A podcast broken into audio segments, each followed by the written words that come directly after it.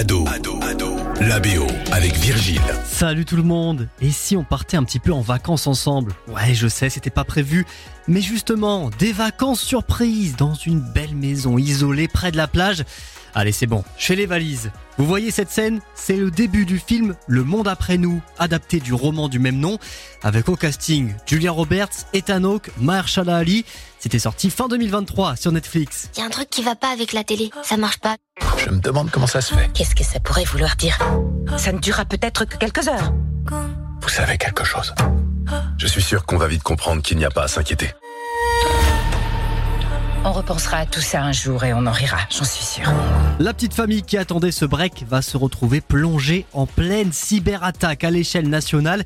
Plus de wifi, plus de réseau, plus de télé, bref, plus aucune connexion et ça devient vite le bordel dans ce genre de cas. Au-delà de la qualité du film, chacun se fera son avis, ce thriller nous plonge dans une ambiance anxiogène avec une bande originale dans laquelle le violon prédomine pour installer ce suspense hyper angoissant.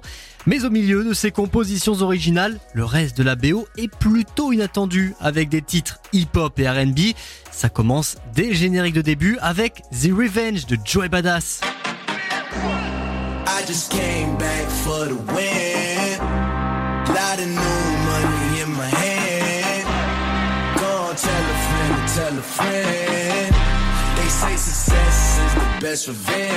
Pour le reste, c'est en total contraste avec le scénario. Le RB apporte une sorte de légèreté dans cette atmosphère des plus stressantes.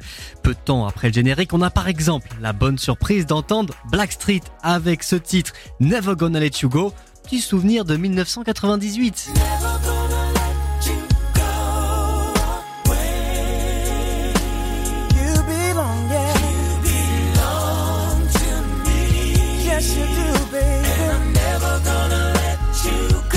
Et beaucoup plus tard dans le film, dans une scène marquante, Amanda et GH, respectivement joués par Julia Roberts et Mahershala Ali, se retrouvent dans l'intimité face à une immense bibliothèque de vinyles.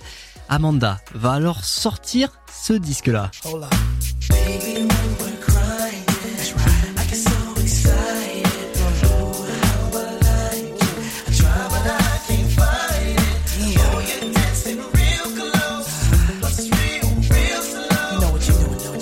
De Next, le plus grand succès du trio, sorti en 1997.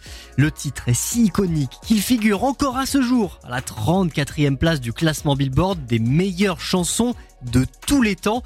Et visiblement, les équipes du film ont un petit fait pour le R&B. D'ailleurs, Le Monde après nous n'a pas été réalisé par n'importe qui, puisqu'on retrouve l'homme derrière les séries Mr. Robot et Homecoming, à savoir Sam Esmail.